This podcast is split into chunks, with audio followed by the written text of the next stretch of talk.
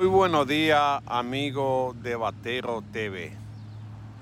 En el día de hoy queremos analizar la medida que ha planteado el Intran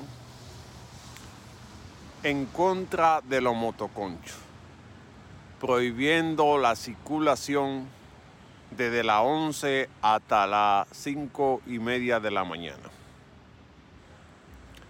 Primero quiero informarle al director del Intran que en el país hay 400 mil motocicletas dedicadas al motoconcho. Unas 25 mil al servicio de mensajería, unas 30 mil al servicio de delivery. Y las otras son usadas de forma personal. Lo que hay que definir lo que son el motoconcho, los delivery y lo que usan motocicletas de forma personal, que a veces o mayormente la usan para hacer acto vandálico y cuando pasa algo todo se lo aplican a los motoristas. El Estado nunca había regulado la actividad de la motocicleta. Solamente una central importante puso atención con este sector, organizándolo en sindicatos, en asociaciones y en cooperativas, para que de una forma carnetizada pudieran defender el derecho a su trabajo que muchos están ahí no porque quiere, sino porque no hay trabajo.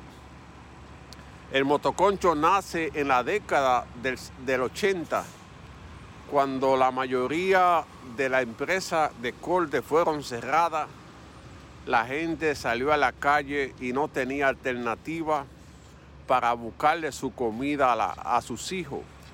Además, el déficit de asiento hace que la gente use el motoconcho.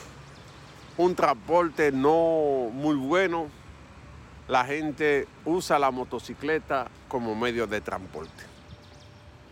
El motoconcho ha ayudado a la seguridad ciudadana porque lleva al pasajero de donde lo deja el carro hasta su propia casa.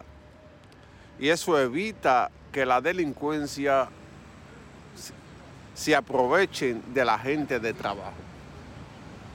Pero el motoconcho también te busca el gas, te lleva a tus hijos a la escuela. Lo que saludamos el interés del gobierno en regularizar este sistema. Pero hay algunas fallas que deben corregirse, como que tiene que sacar una licencia para cada motoconcho cuando la licencia debe ser usada para, para toda la motocicleta que tú tengas. Lo que se debe registrar, pero la licencia debe ser abarcada para todo. Ante este afán de regular el sector, se han despachado con la medida de, no circulación cuando esto es violatorio a la constitución, ya que todo el mundo tiene derecho a circular, a la libre circulación sin ser obstruido. Además, no es humano, porque hay casas que tienen una motocicleta y si alguien se, se enferma en la madrugada, tiene que ser llevado al médico para poder subsistir ante la problemática que afecta el sistema de salud. Esta medida debe ser muy estudiada y hacer una medida que no perjudique o que no violente los derechos de los motoconchos. Porque esta gente que pueden cambiar al presidente, puede cambiar los senadores, puede cambiar los alcaldes, pueden cambiar los regidores, porque hasta ahora el voto es importante.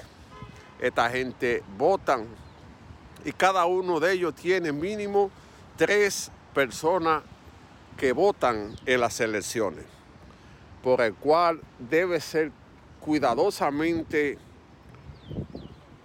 aplicada medidas que no perjudiquen o que no haga enfrentamiento entre el Estado y los motoconchos. Porque si los motoconchos se unen, las elecciones podían cambiar en la República Dominicana el 2024. Nadie vota por quien te maltrata. Nadie vota por quien te pisotea. Y si el Estado, que tiene derecho a regular, maltrata a los motoconchos, estos votos serían en, en su contra. Solamente recuerden el 2016, donde al motoconcho se le tenía en zozobra, poniéndole multa, parándolo, eh, quitándole su motocicleta, eh, metiéndolo preso. ¿Qué pasó? La gente se cansó del gobierno y comenzaron a movilizar al pueblo de forma gratuita, llevándolo a los centros de votación para sacar el gobierno pasado de la silla presidencial. Nada, nada puede ser diferente. Si se maltrata a los motoconchos, los motoconchos van a caminar en manada, buscándolo desde el callejón, buscándolo de la parte de atrás a la gente, para que salga a votar en contra de la medida restrictiva que se quiere imponer. Al director de, de Intran le digo siéntese con los motoconchos en la mesa de negociación, busque una salida armoniosa a través de las federaciones de motoconchos para que esta medida no sea repudiada. Ya ha comenzado una ola a través de redes sociales en contra de la medida y si se viola los derechos del motoconcho, esto puede terminar en la corte, porque se está estudiando si hay violación a la constitución, si hay violación a la ley, será llevado a la corte para que un juez determine si es legal o es inconstitucional la medida. Esperamos que se pueda buscar una solución porque hay motoconcho en todo el país en Higüey, en Puerto Plata, San Francisco, Cotuí, en toda parte hay un promedio de 3.000 personas dedicadas al motoconcho.